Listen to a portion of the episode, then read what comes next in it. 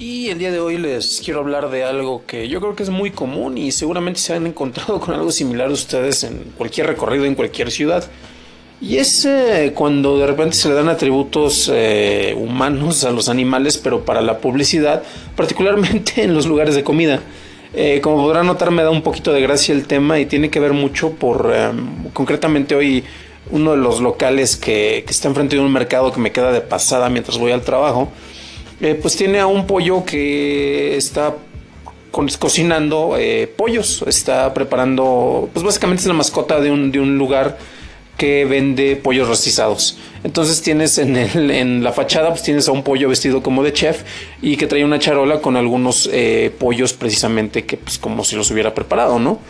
Entonces me llama mucho la atención porque no es únicamente con este tipo de animales, también hemos visto puerquitos con el caso de carnitas eh, y alguien más... Eh, eh, no sé, tal vez más, más atrevido, más avispado, de repente le hizo el cambio y en vez de tener un puerco cocinando otros puerquitos en, un caso de carnitas, pues le ponía gente, ¿no? Este, como si fuera, pues caníbales propiamente.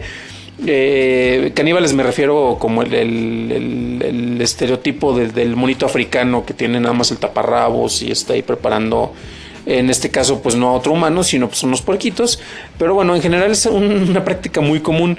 Y de repente se me hace curioso porque pues cómo puedes eh, relacionar o ubicar que pues un animal se va, va a ofrecer campantemente y contento, porque siempre los dibujan contentos y felices, este, a alguien de su misma especie para que se lo coma, en este caso un humano, ¿no? Sería algo bastante raro, particular, pero sin embargo se utiliza y también, por ejemplo, con los eh, anuncios de comida de mariscos también, pues de repente tienes un camarón ofreciéndote unos, unas brochetas, ¿no?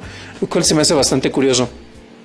Me pregunto si esto pasará con algún otro tipo de productos. Bueno, o sea, podrías tener un robot ofreciéndote partes mecánicas, ¿no? Eso no, no está tampoco tan complicado, tan difícil.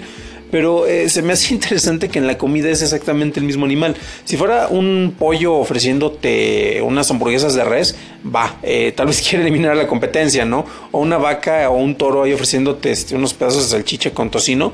Ok, bueno, ya es competencia desleal contra otra de las mismas especies.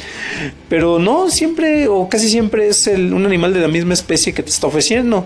Eh, yo creo que ya el grado más extremo sería tal vez un pollo ofreciéndote un, un pollo empanizado, que para el empanizado pues es este como si bañaras un cadáver dentro de los restos de sus hijos no natos, ¿no? Que serían los huevos precisamente para la, preparación del empanizado, ¿no? Pero eso ya sería algo muy extremo.